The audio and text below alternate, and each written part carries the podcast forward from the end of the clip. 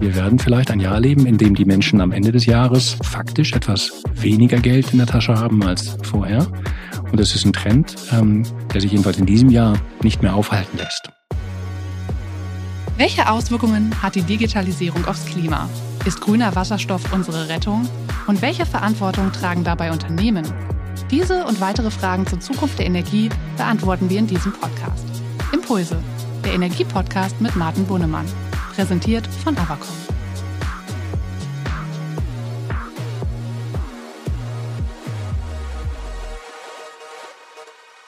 Hallo, schön, dass ihr heute bei der neuen Folge unseres Energiepodcasts Impulse mit dabei seid, dem Podcast rund um das Thema Energiewirtschaft.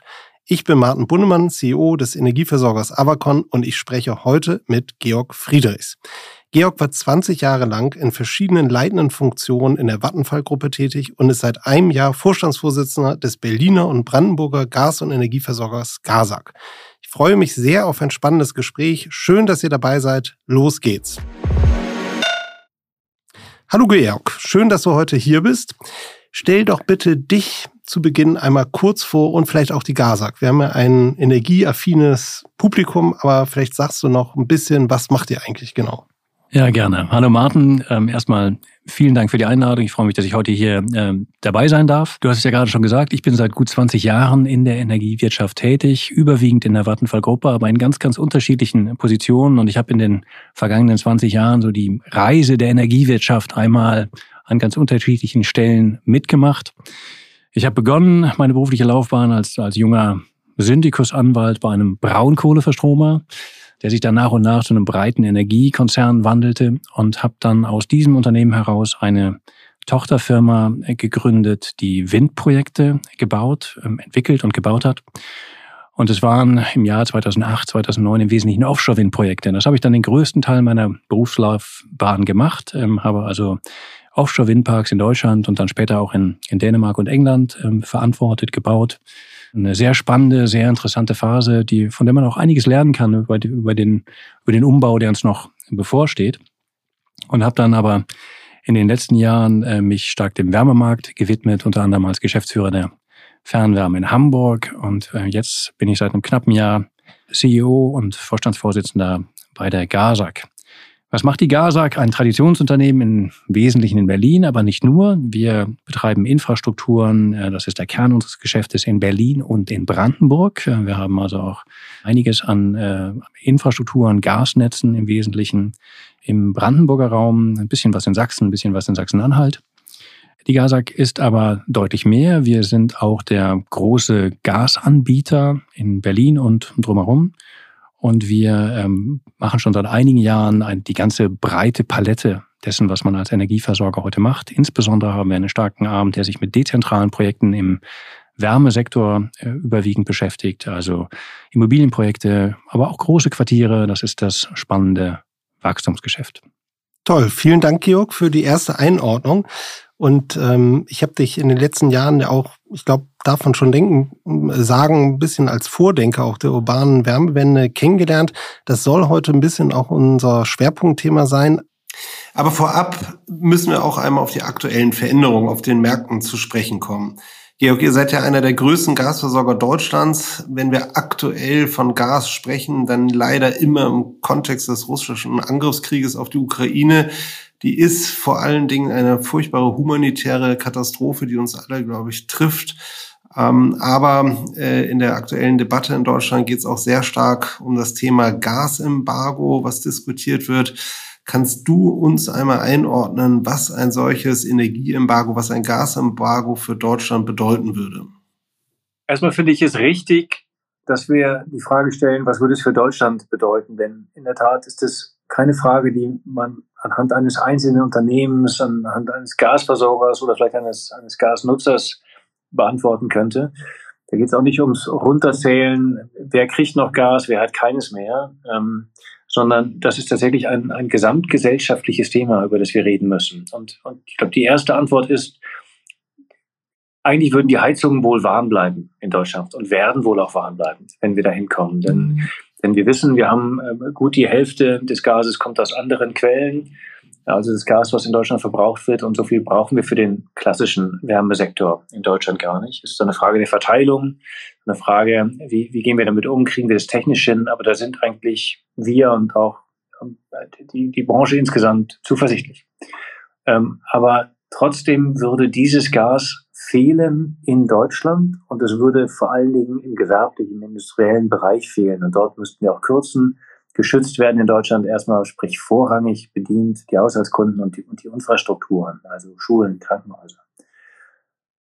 Und das würde eine Veränderung unseres Landes mit sich bringen. Also wir würden große Industriezweige ganz kurzfristig ähm, auf Null setzen. Also große Chemieunternehmen entlang der Rheinschiene, die komplette Stahlindustrie, überall dort, wo wir, wo wir mit hohem Energieeinsatz, mit hohen Temperaturen arbeiten, würden wir uns industriell auf Null stellen.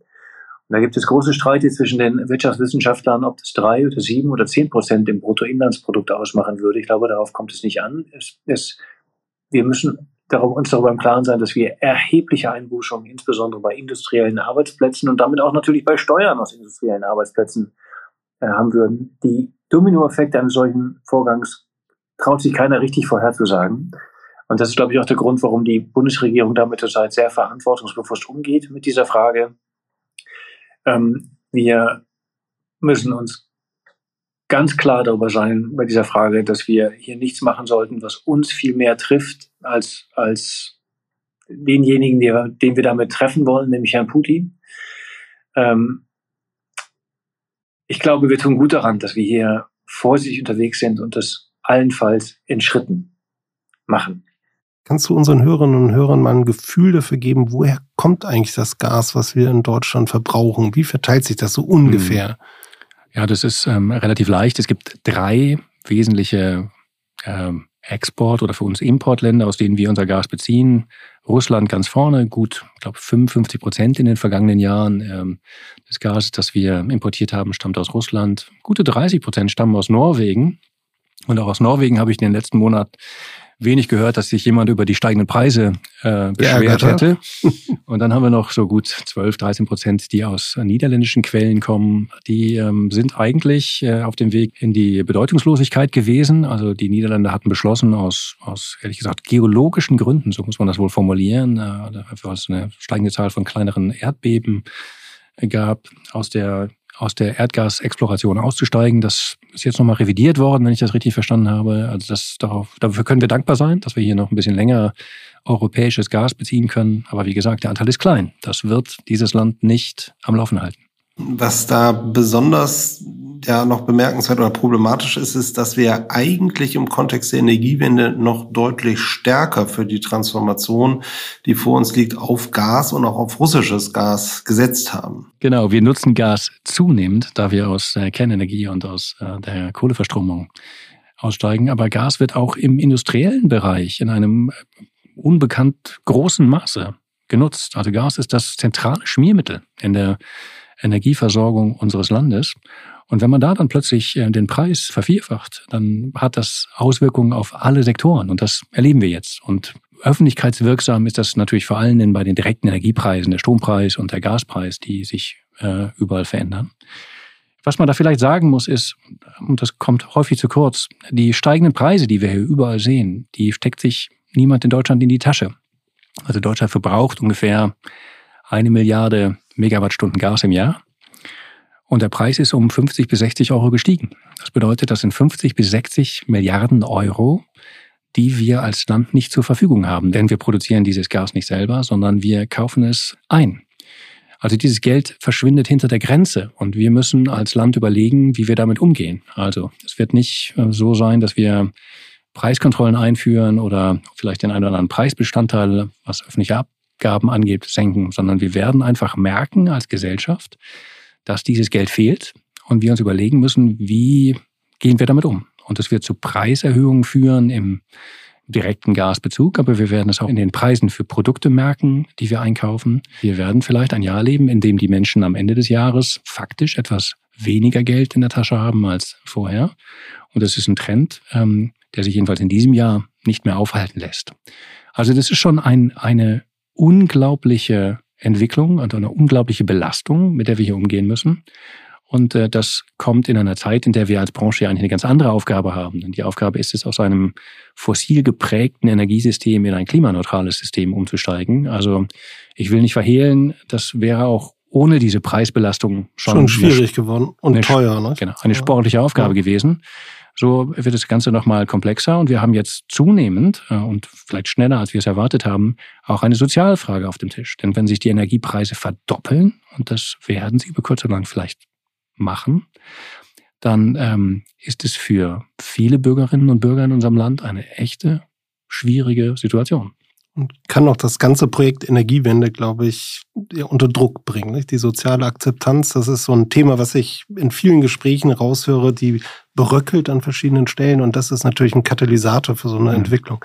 Finde ich sehr spannend. Und auch das mit den 50 bis 60 Milliarden, die hinter der Grenze verschwinden, das ist auch ein sehr schönes Bild mhm. oder ein mhm. plastisches äh, Bild. Lass uns jetzt mal zum Thema urbane Wärmewende kommen. Ich finde, Gerne. jedenfalls ist es mein Eindruck, das ganze Thema Wärme ist eigentlich in den Diskussionen in den letzten vier, fünf Jahren wenig vorgekommen. Ich habe mein Blick darauf ist so ein bisschen die Energiewende der nächsten zehn Jahre muss eigentlich eine Wärmewende sein. Das ist der Sektor, wo bis jetzt am wenigsten dekarbonisiert worden ist. Du bist Gasversorger, Energieversorger in der deutschen Hauptstadt, in der größten deutschen Stadt. Wie ist dein Blick auf das Thema Dekarbonisierung der städtischen Wärmeversorgung? Naja, das ist jetzt eine sehr breite Frage, lieber Martin. Also da, da gibt's äh, eine Menge Facetten. Aber erstmal ist es natürlich ähm, in der Tat eine noch zu bewältigende Aufgabe. Also wir haben äh, die Wärmewende vielleicht als letztes großes Projekt in der deutschen Energiewende begonnen. Das ist, glaube ich, so. Das ist erstmal nicht schlimm, denn wenn man mal ähm, in eine, in eine grüne Zukunft guckt, dann wird am Anfang ähm, jeder Energienutzung in unserem Land wird hoffentlich ein grünes Elektron sein. Also wir werden die Energie, die wir nutzen, in jedem Sektor aus erneuerbaren Energien äh, beziehen. Und das ist Wind, das ist Sonne, das ist ein bisschen Wasser auch. Ähm, aber wir haben bislang einen starken Fokus auf dem Ausbau der Erneuerbaren gehabt. Nicht genug übrigens, denn wir sind hinter unseren eigenen Ausbauzielen zurückgeblieben. Aber dass die Politik hier hier begonnen hat und dass wir als Gesellschaft an der Stelle begonnen haben, ist richtig. Denn ohne, ohne grüne Elektrone, ohne erneuerbare Energie gibt es auch keine Wärmewende. Also jedenfalls äh, nicht, nicht in der Form, wie wir sie uns vorstellen. Von daher ist so diese Etappen äh, oder dieser Etappenstart ganz okay. Trotzdem sind wir spät dran. Also wenn wir mal nach hinten gucken und sagen, wir wollen im Jahr 2045, so sieht das Gesetz bislang vor, wir haben uns als Unternehmen auf 2040 eingeschossen, weil wir glauben, 2045 ist schon ein bisschen großzügig bemessen.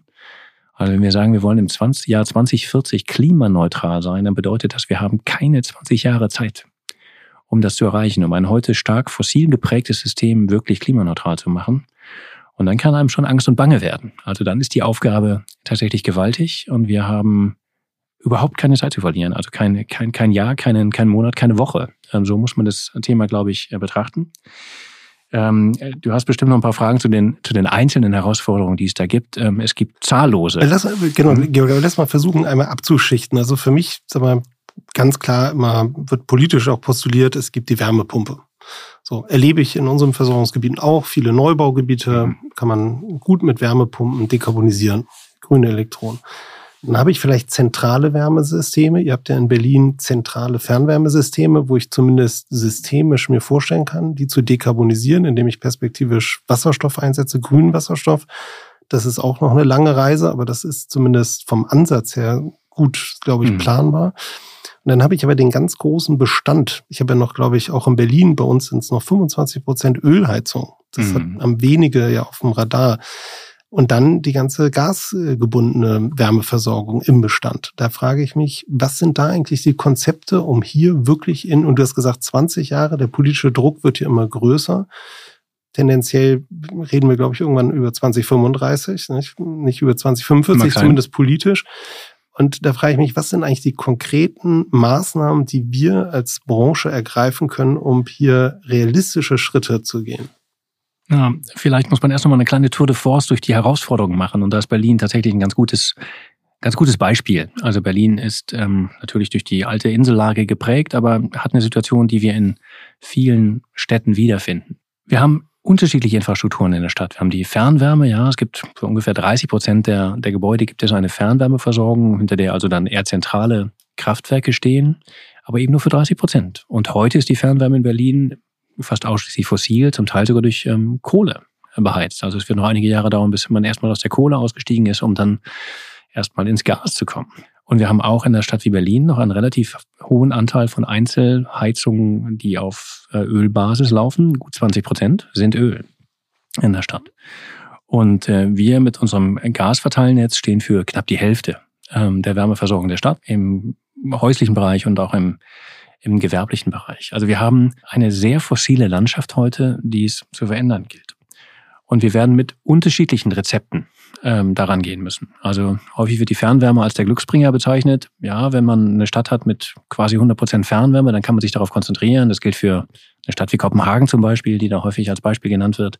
In Berlin ist es aber nicht so. Also wir werden eine Fernwärme haben, die sich sicherlich verdichten lässt, aber wir werden sie nicht auf die ganze Stadt ausrollen können. Und dann ist die nächste Frage, was braucht man noch? Ähm, und dann haben wir, das die Wärmepumpe zitiert, natürlich die Stromversorgung. Das Gute an der Stromversorgung ist, jeder hat heute schon ein Kabel. Aber wenn man den Energiebedarf für eine Stadt wie Berlin äh, über, über Strom decken möchte, dann reden wir über eine Vervier-, Fünf-, Verachtfachung, je nach Szenario, der elektrischen Leistung, die man braucht. Das geben natürlich auch die heutigen Stromkabel und Systeme nicht her. Ähm, das erfährt man dann, wenn man, so wie wir versucht, gerade mal einen, einen gewerblichen Fuhrpark ähm, äh, mit E-Autos auszustatten. Dann kriegt man schnell mal die Antwort, dass man noch zwei Jahre warten muss, bis das entsprechende Kabel liegt. Und dann gibt es die äh, heutigen Gasinfrastrukturen und, ähm, und den damit verbundenen, ich sag mal, fast emotionalen Streit, welche Rolle können die in einem zukünftigen ähm, Energieversorgungssystem ähm, spielen.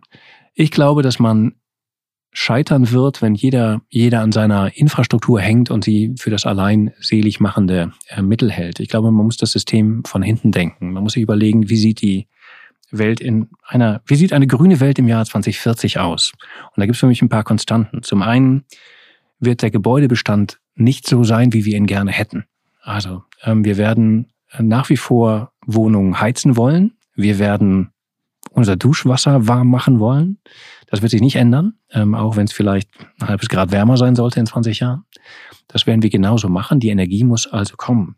Perfekt wäre es, wenn wir alle Gebäude zukunftsfähig gedämmt hätten, also den Energiebedarf im Wärmesektor, der übrigens in Berlin für knapp die Hälfte der CO2-Emissionen steht, wenn wir den entsprechend gesenkt hätten.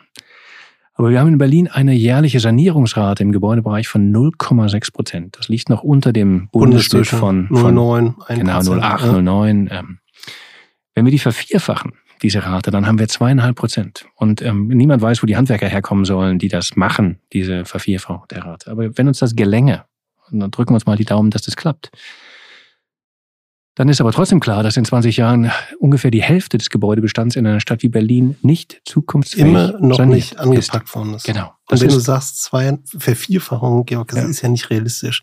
Ich mhm. hatte letztens hier einen Kollegen, der hat gesagt, und das fand ich auch ein schönes Bild, Energiewende ist Handarbeit. Und das stimmt. Wir brauchen Absolut. unheimlich ja. viele Handwerker, Fachkräfte, die mhm. ja, die Heizung auswechseln, die Solaranlagen auf Dächer, die Wärmepumpen einbauen. Und das ist einfach mhm aus meiner Perspektive, selbst mit großen Kraftanstrengungen wird man vielleicht eine Verdoppelung erreichen. Und wir hatten letztens hier zu Gast den CEO von Ista, der auch sag mal, Vorschläge gemacht hat, wie man Planungsverfahren vereinfachen kann, digitalisieren kann. Und man kann schon eine gewisse Beschleunigung hinbekommen. Aber am Ende bleibt es Handarbeit und ähm, ich glaube, alles, was so über 1,5 Prozent geht, oder das ist einfach nicht realistisch in unserem Umfeld. Ja, du hast völlig recht. Das ist ein, das ist ein Thema im Thema. Die Frage, wo kommt eigentlich die die, die Leistung her. Denn in der Tat, die Energiewende, die passiert im Keller und da müssen Menschen äh, Sachen abschrauben und neue Sachen hinschrauben. Ähm, dafür braucht man ausgebildete Menschen, die müssen qualifiziert sein. Und jetzt mal eine harte Nachricht. Die Durchfallquote im, in der SHK-Innung, also der Sanitärheizung Klima-Innung in Berlin, also wo die Menschen ausgebildet werden, auf die es zentral ankommt, die lag in den letzten Jahren so ungefähr bei 50 Prozent. Also eine, eine unvorstellbare ähm, Durchfallquote, die daran liegt, dass das, dass das Handwerk, also dieses spezielle Handwerk jedenfalls, offensichtlich nicht besonders attraktiv ist bei den jungen Menschen und, und hier sich auch viele beworben haben, die, die vielleicht das nicht mitbringen, was es braucht, um diesen, diesen Ausbildungsberuf, der steigende Anforderungen hat, ähm, äh, zu leisten. Also das ist das zentrale Problem und wir können es auch nicht in die Zukunft verschieben. Also wir haben gerade Folgendes gemacht als Unternehmen, weil das, das springt einen an, das Problem. Wir haben die Zahl unserer Ausbildungsplätze verdoppelt. Verdoppelt. Verdoppelt. Ja. Und wir haben tatsächlich, wir werden zum ersten Mal wieder SHK Auszubildende ausbilden. Ähm, das haben wir über Jahre nicht gemacht. Wir haben aber die entsprechenden Meister an Bord, die gibt es noch. Ähm, wir machen jetzt zusammen mit der Innung, machen wir ähm, jedes Jahr werden wir zehn junge Menschen suchen und hoffentlich ausbilden in Innungsbetrieben bei uns. Äh, äh, wir versuchen das äh, in einem speziellen Programm zu machen. Diese die jungen Leute sollen anschließend noch Abitur machen, damit wir sie ein bisschen weiter qualifizieren ja. für die eher anspruchsvollen Aufgaben, die es hier zu leisten gilt. Gucken wir mal, ob sich Leute bewerben. Aber das müssen wir jetzt machen. Denn wenn wir die jetzt einstellen zum Sommer, dann brauchen die zweieinhalb Jahre für ihre Ausbildung und dann machen sie vielleicht noch, noch Qualifikation. Ja. Das heißt, die Leute stehen dem Arbeitsmarkt erst in fünf Jahren zur Verfügung. Und wir machen das jetzt. Also das muss man sich immer vor Augen führen, wie lang diese Zeiträume sind und wie wenig Zeit wir eigentlich haben. Also wie gesagt, Thema im Thema. Aber, Aber zur, ein wichtiger mh. Punkt. Ja. fand ich spannend und ich finde es auch spannend, mh. was ihr da als GASAG mhm. von der Initiative ergriffen habt. Kann ich mir sehr gut auch in anderen. Bereichen ähm, vorstellen. Es werden alle machen müssen, sonst wird es nicht gehen. Also sonst eigentlich auf, braucht man auf jeder, auf jeder Fridays for Future Demonstration künftig ein paar Werbestände der SHK-Innung, denn wir brauchen die jungen Menschen in der Aktivität. Die wirklich Hand anlegen. Absolut, ja. Äh, Georg, nochmal zurück äh, zum Thema urbane ähm, Wärmewende. Ähm, ich weiß, das ist immer ein leidiges Thema, ist auch politisch gerade sehr stark in der Diskussion.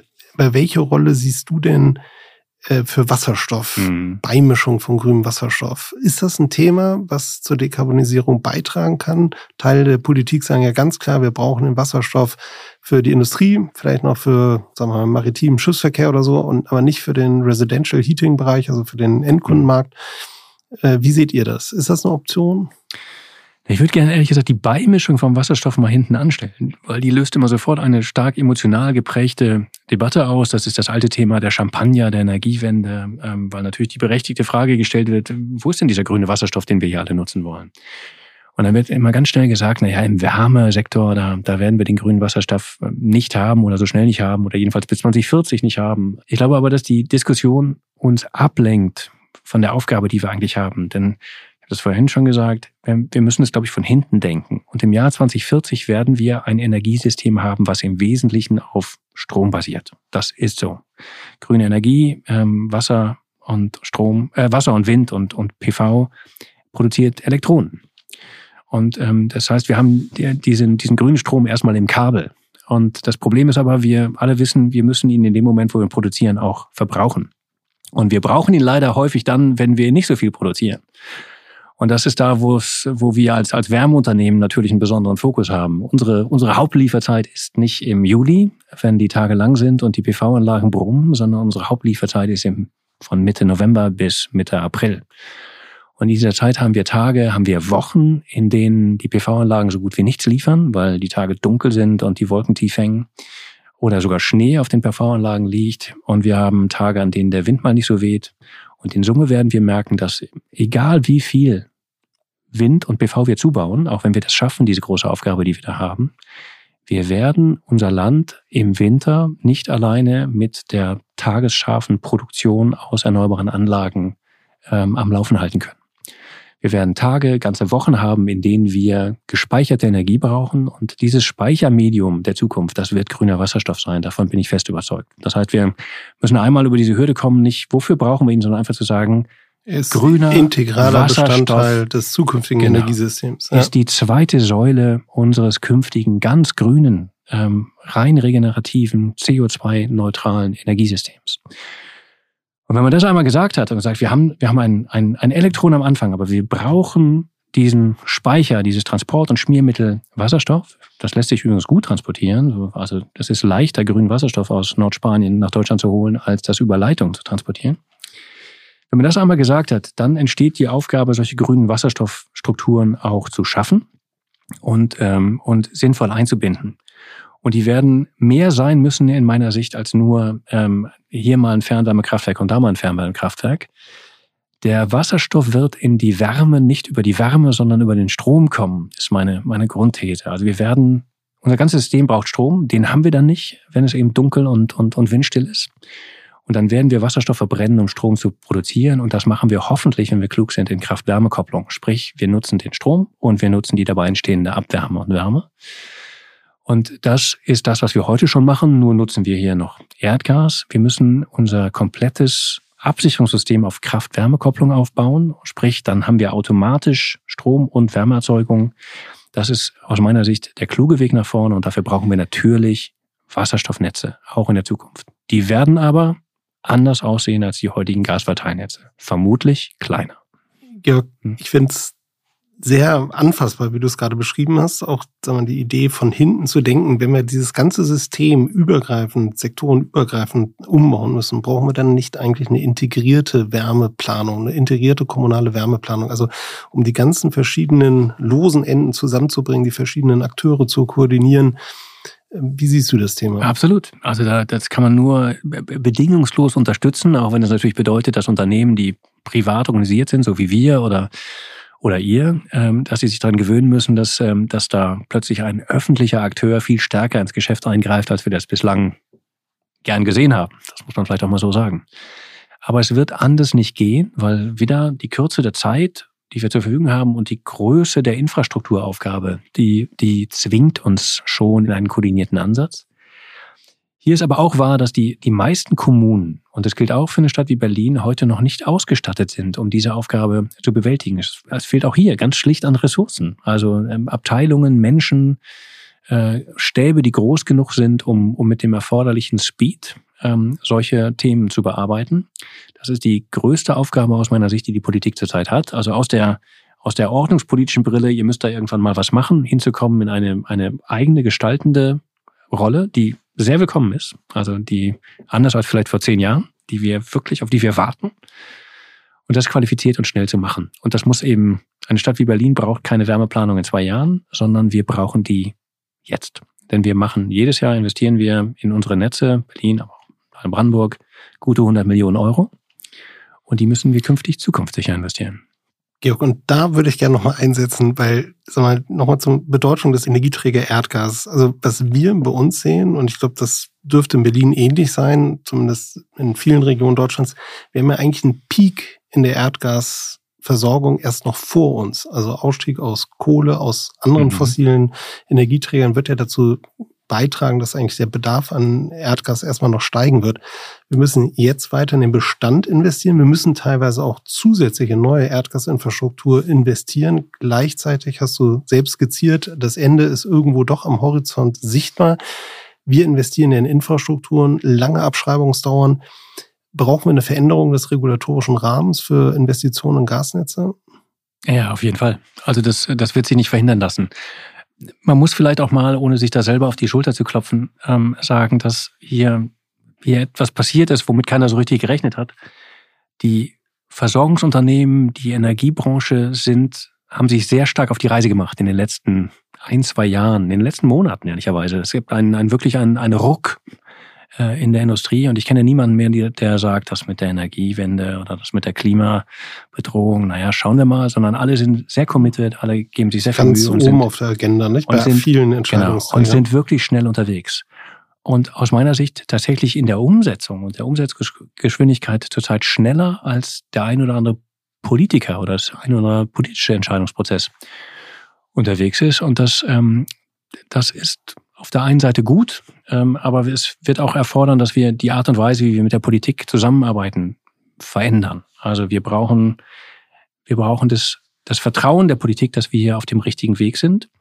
Und dann kann man über viele Sachen reden, die auf dem Weg Sinn machen. Und das kann man dann transparent ähm, äh, gemeinsam erledigen. Aber du hattest ja das Thema Investitionen in Gasnetze oder in Gasinfrastrukturen angesprochen. Das ist schon zum Haare raufen. Wenn man sich mal die, die Diskussion über die Taxonomie anguckt. Auf der einen Seite müssen Unternehmen wie unsere künftig dafür sorgen, dass wir funktionierende Wasserstoffinfrastrukturen kriegen. Dafür gibt es keinen Regulierungsrahmen, dafür gibt es keine wirtschaftlichen Modelle, die uns erlauben, das, das sauber abzubilden und, und, zu planen und, und, und einem Investor, einem Aufsichtsrat, einer Bank eine entsprechende Investitionsplanung vorzulegen. Trotzdem müssen wir es machen und wir starten es auch. Und wir wissen natürlich, dass wir den Wärmemarkt in Berlin noch auf Jahre, auf Jahrzehnte mit Erdgas versorgen müssen, denn sonst werden die Wohnungen kalt. Das ist eine Binsenweisheit. Ne, wir tun alles, damit es möglichst schnell nicht mehr erforderlich ist. Wie gesagt, wir wollen nach 2040 kein Erdgas mehr verkaufen, aber wir werden es trotzdem machen müssen. Und dafür wollen wir uns natürlich nicht entschuldigen. Also die Kolleginnen und Kollegen, die dafür sorgen, dass sicher Erdgas aus dem Rohr kommt, ähm, die sollen abends nach Hause gehen und sich freuen, dass sie die Stadt versorgt haben. Das ist schon wichtig aus meiner Sicht. Deswegen ist diese ganze Diskussion rings um die Taxonomie, also da kann man schon manchmal, ähm, das hat schon was Pharisäerhaftes manchmal. Also ähm, hier würde ich mir wünschen, einen etwas objektiveren Blick ähm, auf, auf die Akteure und auch, auch stärkeres Vertrauen da hinein, dass die Industrie hier auf dem Weg ist und das Ziel längst geteilt wird. Vielen Dank, Georg. Lass uns doch mal einmal ein bisschen nach Brandenburg gucken, weil du hast ja gesagt, ihr seid Gasversorger mit allen Herausforderungen und auch allen Chancen, die so ein Umbau und eher mit sich bringt, auch an neuen Geschäftsmodellen. Du hast es angesprochen, dezentrale Wärmeversorgung, Quartierslösungen etc. Jetzt seid ihr auch Flächenversorger in Brandenburg. Wo unterscheiden sich da eigentlich die Herausforderungen? Mhm. Na, das Ziel ist dasselbe und auch der zeitliche Rahmen, der zur Verfügung steht, ist dasselbe. Aber die Ausgangslage ist schwieriger in vielerlei Hinsicht. Also zum einen haben wir keine weniger, nicht keine, aber weniger dichte ähm, Siedlungsstrukturen. Das heißt, wir haben viele Einzelgehöfte, Dörfer, die weit gestreckt sind. Wir haben häufig größere Gebäude, die Menschen leben auf mehr Quadratmetern.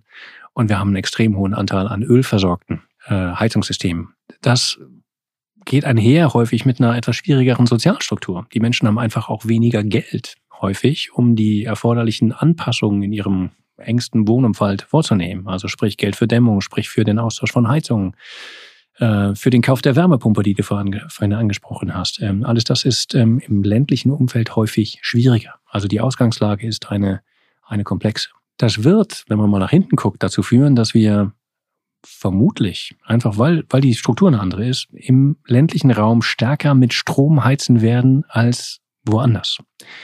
Also wir werden weniger Gebiete haben, die dauerhaft mit einer Gasleitung versorgt sind. Und das bedeutet nichts anderes, als wir müssen hier auch im Winter mit Strom heizen können. Und das wird dann eine Kombination aus Erneuerbaren vor Ort. Da passieren viele Sachen und eben eine Absicherung über die Stromnetze sein. Das erhöht aber dann den Druck auf die Siedlungsgebiete. Da müssen wir dann im, im Winter, wenn wir vielleicht weniger erneuerbare Produktion haben, auch diesen Strom produzieren, der auf dem Land ähm, gebraucht wird. Es gibt auch ein paar gute Nachrichten. Also wir haben bei uns im Unternehmen, weil das natürlich, weil uns das umtreibt und weil wir viele Konzessionsgemeinden haben, die, die langsam, langsam sich mit dem Thema beschäftigen.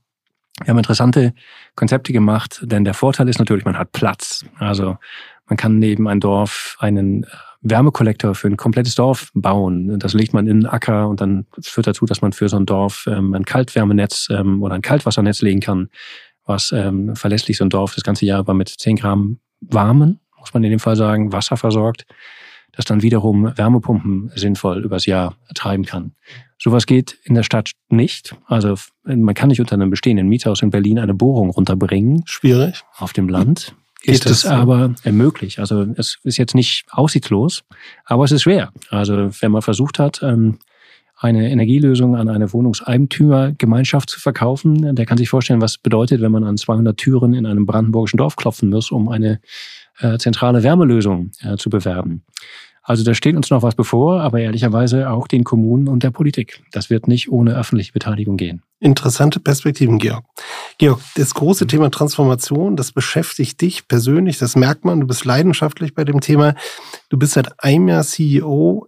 Wie treibst du eigentlich das Thema Kulturwandel bei der GASAG voran? Weil ich kann mir vorstellen, ihr seid ja letztlich doch ein traditionelles Energieversorgungsunternehmen. Ihr seid natürlich schon im Umbruch, aber diese Transformationsaufgabe, die wir alle haben, aber die gerade die etablierten Unternehmen haben, die ist ja riesengroß. Was, was veränderst du im Unternehmen konkret? Na, ich denke nicht, dass ich das allein bin, der das verändert, sondern es ist sicherlich auch der, der Moment, der hier hilft. Und die GASAG hat tatsächlich im letzten Jahr eine ziemliche Reise hinter sich gebracht.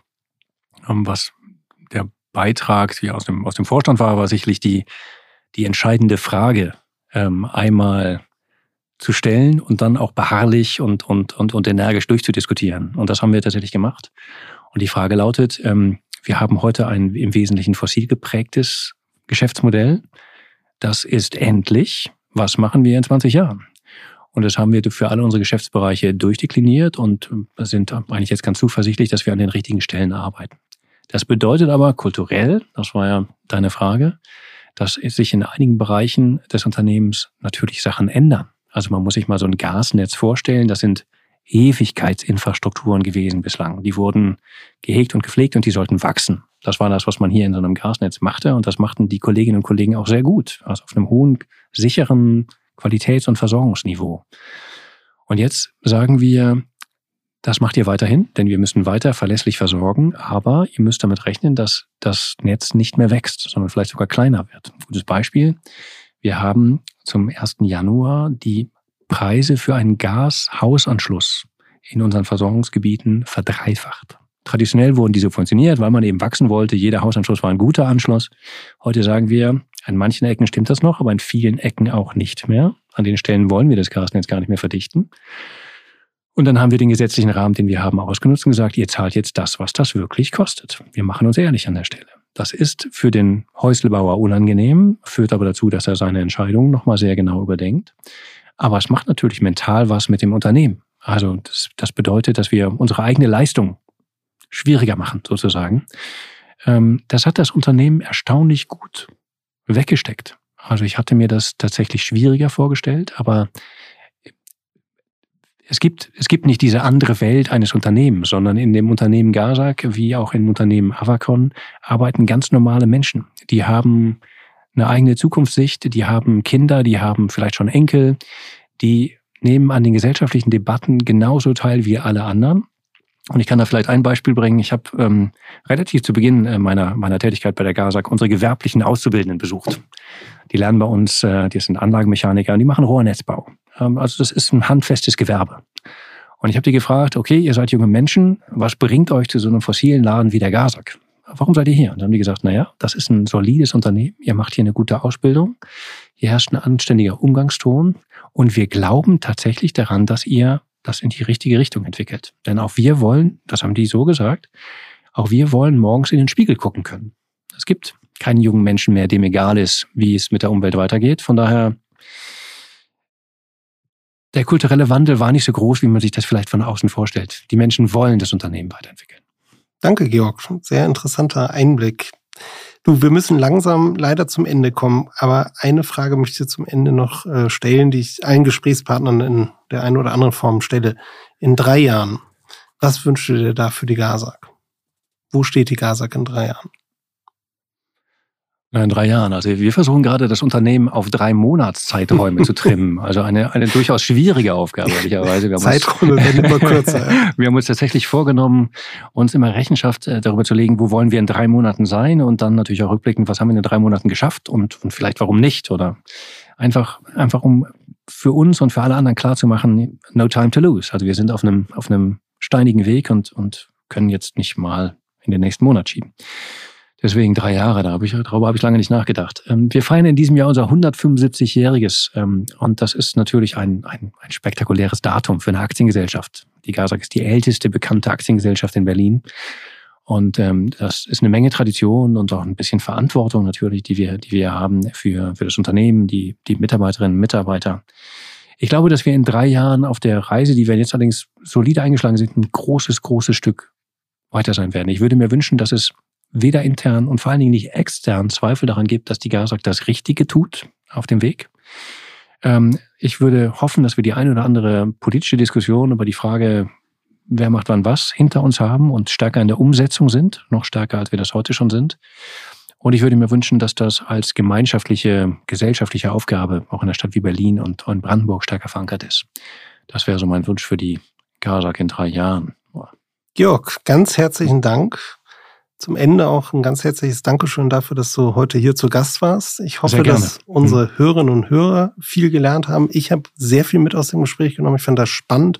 Tolle Einblicke, interessante Einblicke in die Herausforderungen, in die Chancen der urbanen Energiewende, aber auch des ländlichen Raumes. Ganz herzlichen Dank, Georg.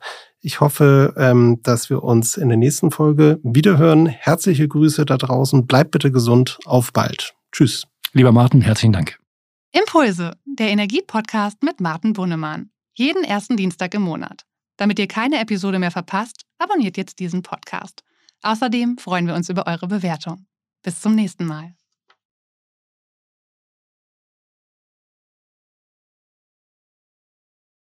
Dieser Podcast wird produziert von Podstars bei OMR.